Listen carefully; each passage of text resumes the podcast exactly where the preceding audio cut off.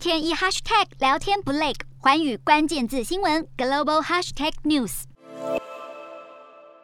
中国目前实施强硬的防疫政策，而针对中国这样一连串的封城措施，美国财政部长耶伦就表示，这一切似乎正阻碍商品流动以及全球供应链复苏。耶伦就认为，有鉴于中国封城范围广，这个将会加剧全球面临的供应链困境，并且会推高价格。耶伦更表示了，虽然中国似乎也正在经历成长放缓，但是身为全球最大经济体之一，中国的经济表现已经对全球各地的成长造成了外溢的效应。因此，中国大规模的封城确实是一个令人担忧的问题。